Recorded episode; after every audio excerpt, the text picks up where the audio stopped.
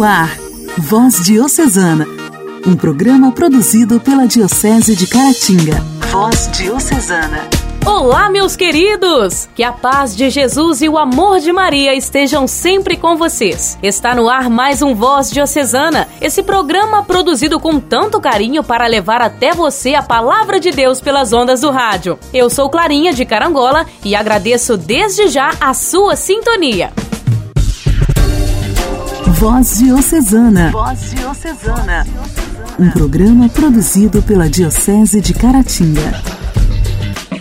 Quem cuida da mente, cuida da vida. E no mês de janeiro é promovida a campanha Janeiro Branco, chamando nossa atenção ao cuidado com a saúde mental. Continuaremos nossa conversa com o psicólogo Fábio Dias no Diálogo Cristão, hoje sobre a humanização dos tratamentos e a luta em desconstruir a antiga imagem que se tinha sobre a saúde mental. Estamos na novena em honra a São Sebastião e no quadro Igreja em Ação, Padre Alain, pároco de Inhapim, nos fala da celebração da festa em tempos de pandemia. O professor de História, Aloísio Gentil, de Caratinga, continua relatando fatos da vida de Dom Correia, como a criação das SEBs em nossa diocese e o jornal Diretrizes. Quem comanda o pedido musical de hoje é o pequeno Rafael de Inhapim e ainda temos um momento de reflexão e oração com Frei Jorge Correia no Intimidade com Deus.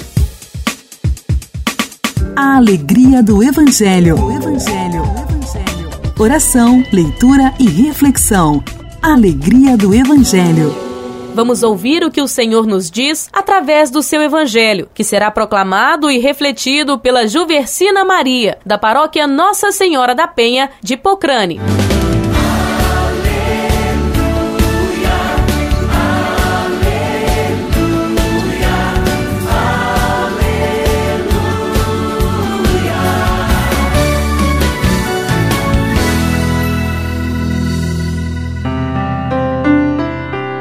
Evangelho de Nosso Senhor Jesus Cristo, segundo Marcos. Um leproso aproximou-se de Jesus e de joelhos suplicava: Se queres, tenho o poder de purificar-me. Jesus encheu-se de compaixão e, estendendo a mão sobre ele, o tocou, dizendo: Eu quero, fica purificado. Imediatamente a lepra desapareceu e ele ficou purificado. Jesus, com severidade, despediu e recomendou-lhe: Não contes nada a ninguém, mas vai mostrar-te ao sacerdote e apresenta por tua purificação a oferenda prescrita por Moisés. Isso lhe servirá de testemunho. Ele, porém, assim que partiu, começou a proclamar e a divulgar muito este acontecimento, de modo que Jesus já não podia entrar publicamente na cidade. Ele ficava fora, em lugares desertos, mas de toda parte vinham a ele. Palavra da salvação. Ao ler esse texto do Evangelho de Marcos, vem à nossa mente a figura do leproso. Mas quem é o leproso? Antes de mais nada, antes de qualquer coisa, o leproso é um ser humano. E na pessoa desse ser humano encontra-se a lepra, cuja doença afastava do convívio na comunidade, do convívio na família. Esse era um costume da época. Era para evitar o contágio e evitar também a impureza. Coloquemos-nos no lugar desse leproso. Como era a sua convivência diária?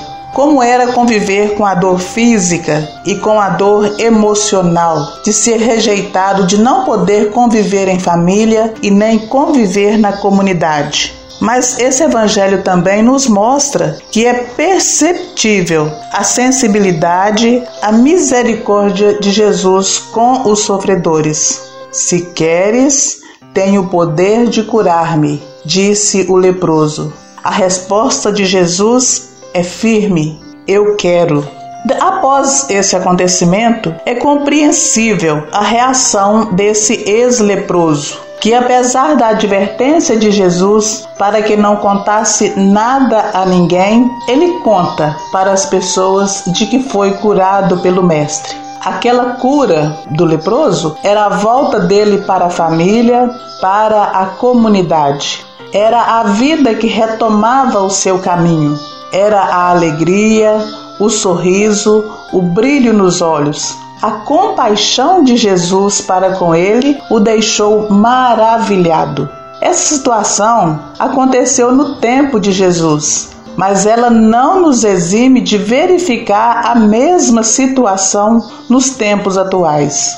Quem a nossa comunidade está excluindo? É o pobre? O analfabeto? O que não comunga com nossas ideias?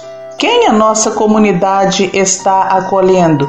Aquele que tem status, que pode nos trazer alguma recompensa? O apresentável? A dor do excluído de hoje é a mesma dor do leproso. Jesus conta com cada um de nós para a mesma ação: acolher, cuidar e curar. Enquanto houver entre nós, nas nossas comunidades, pessoas excluídas, nós não estaremos seguindo fielmente os passos de nosso Senhor Jesus.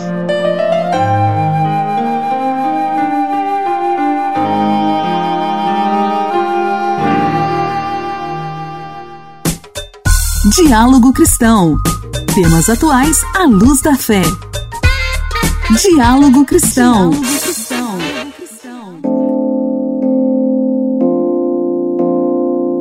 campanha Janeiro Branco foi criada ainda em 2014 por psicólogos em Minas Gerais e tem como principal objetivo mobilizar a sociedade para a conscientização, para o bem-estar e a saúde mental no início do ano, um período propício para bons propósitos e mudanças. Todo ano, o primeiro mês é dedicado à saúde mental e em 2021, o Janeiro Branco chama a atenção para a importância dos cuidados com a saúde, que vem sendo afetada em todo o mundo pela pandemia do novo coronavírus. Estatísticas apontam que 20% da população mundial sofre de algum transtorno psiquiátrico, incluindo casos leves e graves. Os mais frequentes, os mais frequentes são os distúrbios de ansiedade e depressão. Os números, de acordo com os especialistas, não mudaram ao longo dos tempos. O que mudou foi a maneira de tratar as formas mais sérias dessas doenças, que passou a ser mais humanizada. O uso combinado de psicoterapia e medicamentos substituiu os temíveis eletrochoques e também neurocirurgias do passado. Para continuarmos nossa conversa sobre saúde mental, recebemos novamente nosso amigo Fábio Dias, psicólogo e professor universitário.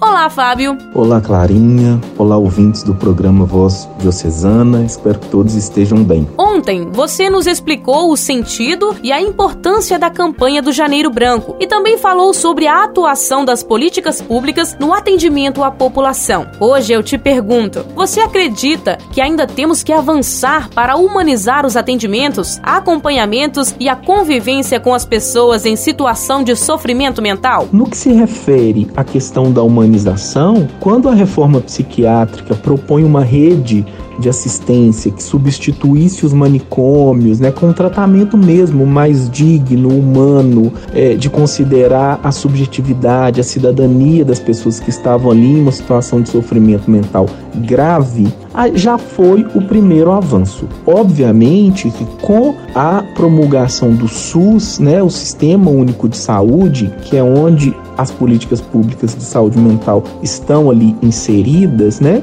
Várias tentativas de se humanizar o tratamento foram feitas, né? Hoje existem as políticas de humanização do SUS, que é para pensar no acolhimento mesmo e principalmente essa lógica de tratar no território onde a pessoa vive, onde ela tem, tem faz laços sociais, de amizades, de trabalho, onde a pessoa estabelece os seus vínculos, né? Isso já é um grande ponto aí da humanização, né? O abandono das terapias de choque, o abandono da camisa de força, o abandono de uma internação compulsória e ao mesmo tempo a revelia do sujeito, né, sem consentimento, né, prender a pessoa em um lugar que muitas vezes servia para aliviar as famílias ou mesmo esconder da sociedade, né, porque as pessoas tinham vergonha. Então eu acho que a gente já avançou bastante na questão da humanização. Precisamos avançar mais e em que ponto?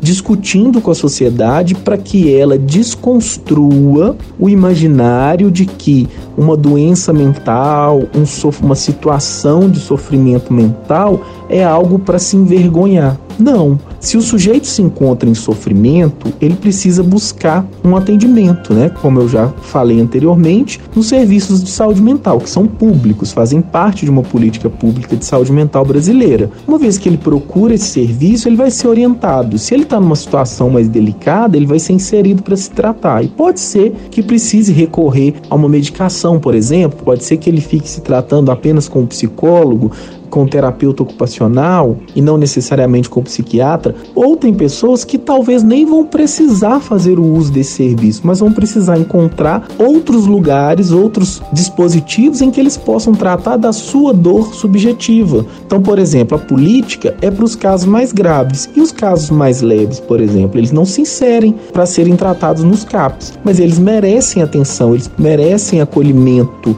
e esse acolhimento pode ser feito por um psicólogo, num consultório particular, numa clínica social, pode ser feito num, num, num programa social, numa ONG, até mesmo pela via da religiosidade, numa igreja, independente de qual seja a fé que o sujeito professa, isso pode ser uma forma de se tratar, uma forma de lidar com o seu sofrimento. Não é uma forma de tratar, gente, no sentido do tratamento pro, com um profissional da saúde mental, mas é uma forma que ajuda a lidar com o sofrimento. Então, a gente tem uma política aí de humanização no SUS. Os tratamentos eles são humanizados, sim, desde o movimento de reforma psiquiátrica, mas o que a gente precisa é falar mais sobre as questões relacionadas à saúde mental, normalizar mais e quebrar os tabus, deixar de pensar que psiquiatra e psicólogo é para doido, que não pode tomar um remédio. Mas se tiver uma pressão alta, por exemplo, não vai precisar tomar um medicamento para controlar a pressão. Então, se tiver em depressão, talvez vai precisar de um medicamento. Se tiver num surto psicótico, talvez vai precisar de um medicamento. Se tiver com um sofrimento subjetivo, talvez não vai precisar de um medicamento naquele momento, mas vai precisar de alguém que escute, uma escuta qualificada. E aí, nesse sentido, um profissional da saúde mental seria o ideal, no caso aí, o psicólogo. Fábio, Ainda vemos velhos métodos como a institucionalização compulsória, a defesa da terapia de eletrochoque, dentre outros, a serem ressuscitados. Esses métodos deveriam ser utilizados ou não? Sim, hoje nós vemos ressuscitar aí velhos métodos de intervenção. Como eu disse anteriormente, a política de saúde mental está ameaçada desde mais ou menos 2015, 2016, né, momentos de transição política, né, de um impeachment impeachment de uma presidente que sai do cargo e um outro assume, agora na nossa nova gestão governamental, né, nova entre aspas presidência, né, porque já tem mais de dois anos, a gente tem visto movimento para desconstruir a política de saúde mental. Então a gente tem visto setores da sociedade, por exemplo, grandes donos de clínicas psiquiátricas, donos de hospitais psiquiátricos, querendo que se modifique a política de saúde mental, por quê? Porque é lucrativo para alguns desses sujeitos, né, que a política retroceda e a internação impere como a principal forma de tratar. Isso é histórico, no Brasil já teve isso. Quando nos anos 70 começou a vir as ideias de outros países, principalmente da Europa e dos Estados Unidos, de que era possível tratar sem colocar dentro de um manicômio, a gente teve aqui no Brasil a chamada indústria da loucura. Então as pessoas faziam hospitais e clínicas e quanto mais pessoas eles internavam, mais dinheiro eles ganhavam por cabeça que se ganhava nessas clínicas, né? Então existem movimentos contrários ao movimento de reforma psiquiátrica que querem retomar uma certa hegemonia, um certo poder, dizer não, nós é que podemos tratar e para tratar a gente tem que internar. E aí vem com esse discurso e coloca isso para a sociedade, como se fosse, olha, essa política de saúde mental no Brasil não dá conta, essa, essa, isso de tratar em liberdade não está interessante, então vamos internar.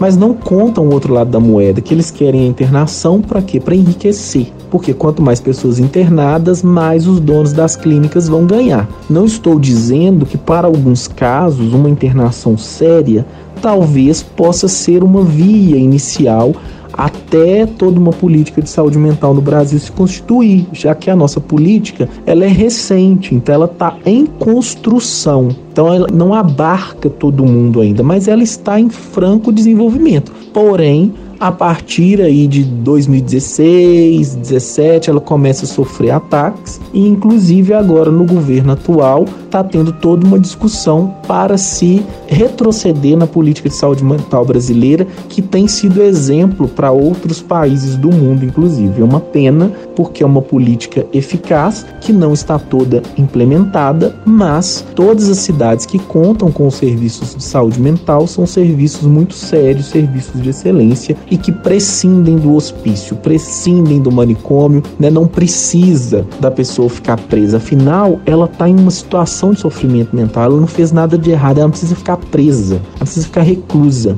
Tem um grande psiquiatra italiano que ele fala: a liberdade é terapêutica. Então, vamos tratar em liberdade para que as pessoas sejam felizes, né? E vamos respeitar o outro, saber que a saúde mental de um nunca é igual a do outro. Se a gente pensar em saúde mental enquanto um estado da mente. Uns vão agir de um modo, outros de outro. A gente precisa exercitar mais tolerância e mais acolhimento com o diferente e com as diferenças. Fábio, mais uma vez, muito obrigada pela sua participação e também pelos seus esclarecimentos aqui no Voz Diocesana. Amanhã encerramos a nossa conversa sobre esse tema tão importante. Fique com Deus. Igreja, Igreja em Ação. Formação, CNBB, notícias, Vaticano, diocese, não paróquia, a minha Igreja fé. em Ação. Igreja em Ação. Padre Alain é pároco em Inhapim e nos conta como é celebrar a festa do padroeiro São Sebastião em tempos de pandemia e quais ensinamentos podemos tirar dessa fase. Olá, Padre Alain, seja bem-vindo ao Voz Diocesana. Olá, Clarinha. Olá, ouvintes do programa Voz Diocesana. Nós estamos celebrando a novena de nosso padroeiro, São Sebastião, padroeiro aqui da paróquia de Inhapim. E esse ano, claro, nós estamos né, seguindo todos os protocolos para que seja uma celebração bem participada na medida do possível. Né? As pessoas que vão poder estar na igreja, nós temos vagas limitadas né? e a gente está se organizando dessa forma. O povo tem compreendido né, a importância dessas medidas todas, mas o importante é que nós celebramos, né? nós, estamos celebra nós estamos celebrando a festa de São Sebastião, nosso padroeiro. Nós acreditamos que essa festa celebrada assim de uma forma é, um pouco diferente, ela é até pedagógica, né? Nos ajuda a entender isso que nós estamos passando, né? Olhando por diversos planos, né? O plano da, da saúde, nós estamos agora aguardando ansiosamente essa vacina que vai poder dar a liberdade de de novo nos encontrar, encontrar os parentes, as pessoas mais idosas, né? O abraço que nós já estamos com saudade desse contato assim mais afetivo, né? Então, esse lado né, mais ligado à saúde, né, essa logística dessa vacina que vai chegar, esperamos que chegue tão logo. E também esse, essa outra forma também que nós podemos né, pensar essa pandemia, né, e nós estamos celebrando assim, estamos celebrando isso, que é esse olhar mais amplo que nós temos né, sobre toda a criação. Né? O Papa Francisco ele tem trabalhado bastante esses temas da ecologia integral, né, que tudo está ligado. Então esse desequilíbrio, essa pandemia, essa doença, ela nos traz mais para essa situação, para essa reflexão que o Papa Francisco nos propõe. O que que nós podemos fazer? Né? Hoje estamos falando muito do novo normal, né, e a gente tem medo de voltar ao velho normal, que é extremamente excludente, que deixa muita gente sem condições mínimas para sobrevivência, mas que essa experiência, que essas celebrações, que a nossa novena, que as outras novenas, que tudo isso nos ajude a sermos mais irmãos, mais fraternos, mais solidários, que haja empatia entre nós. Então é assim que nós estamos celebrando a nossa novena até o dia da festa, né? cada dia um padre diferente, essas missas serão transmitidas pelas redes sociais.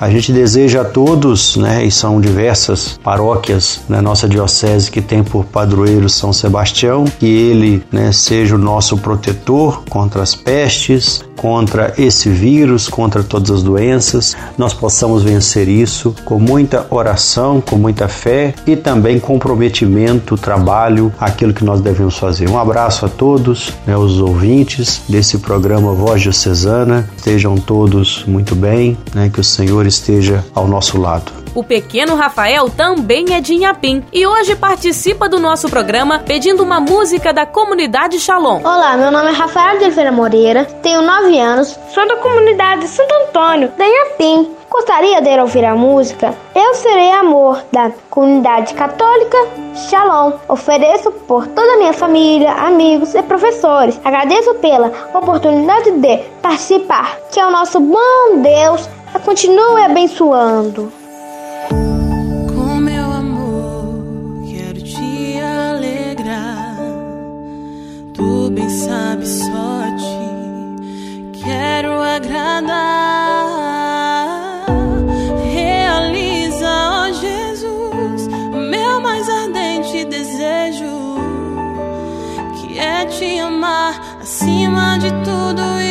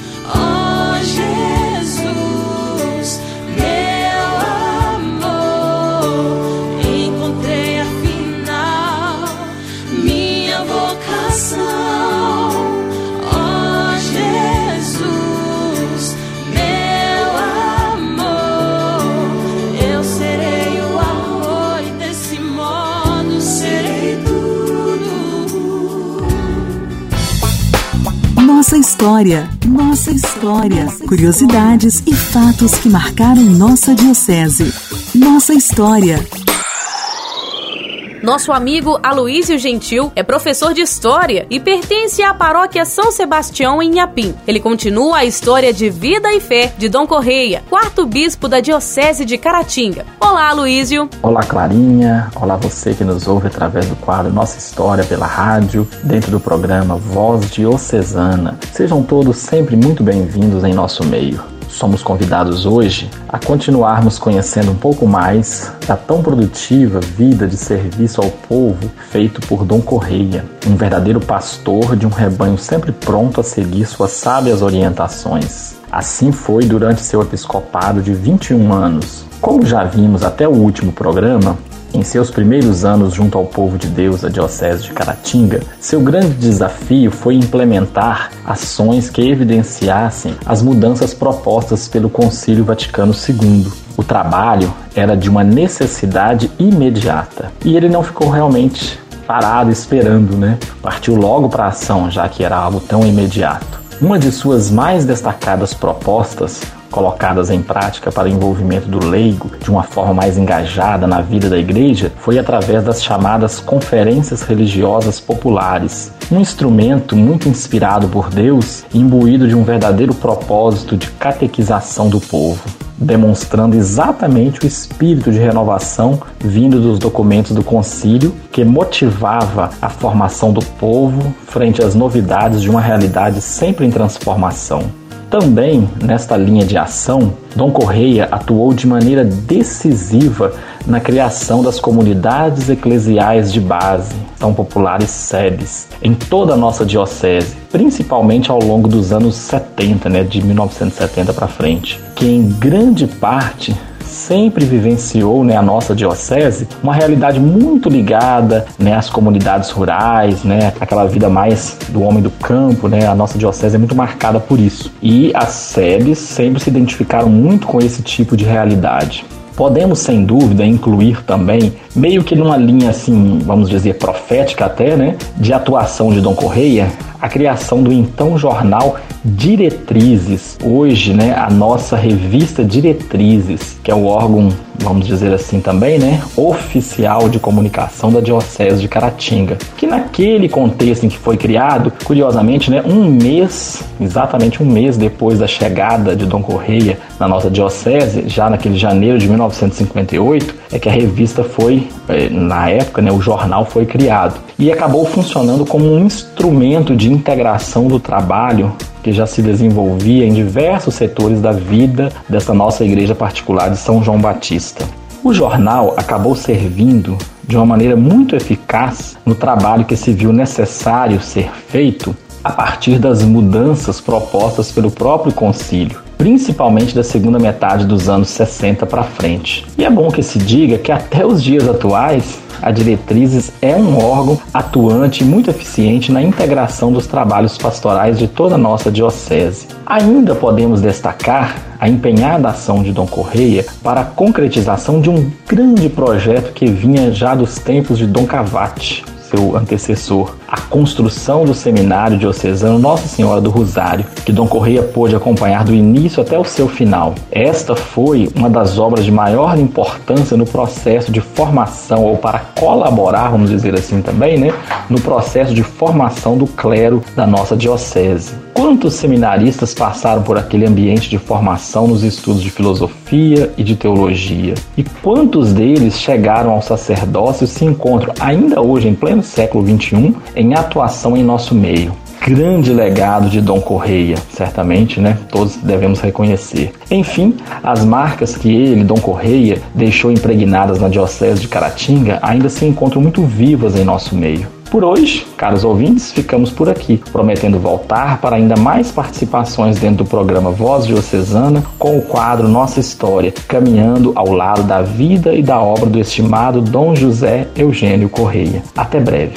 Orar costuma fazer bem. Intimidade com Deus. Esse é o segredo. Intimidade com Deus. Compadre Elias Garcia. Garcia. Costuma fazer bem. Para se viver a espiritualidade cristã, o primeiro ponto, pontapé inicial, podemos dizer assim, é a tomada da consciência de que precisamos de Deus. Por isso, hoje em dia, muita gente não vive a espiritualidade cristã porque pelo mundo materialista acha que é autossuficiente, que não precisa de ninguém, sobretudo que não precisa de Deus. Mas nós temos que, como cristãos, ter sempre essa consciência. Eu preciso de Deus. Você precisa de Deus. Que seria de nós, que seria de mim, que seria de você, sem Deus em nossa vida? Somos carentes, somos como terra sedenta e árida, pedindo pela água.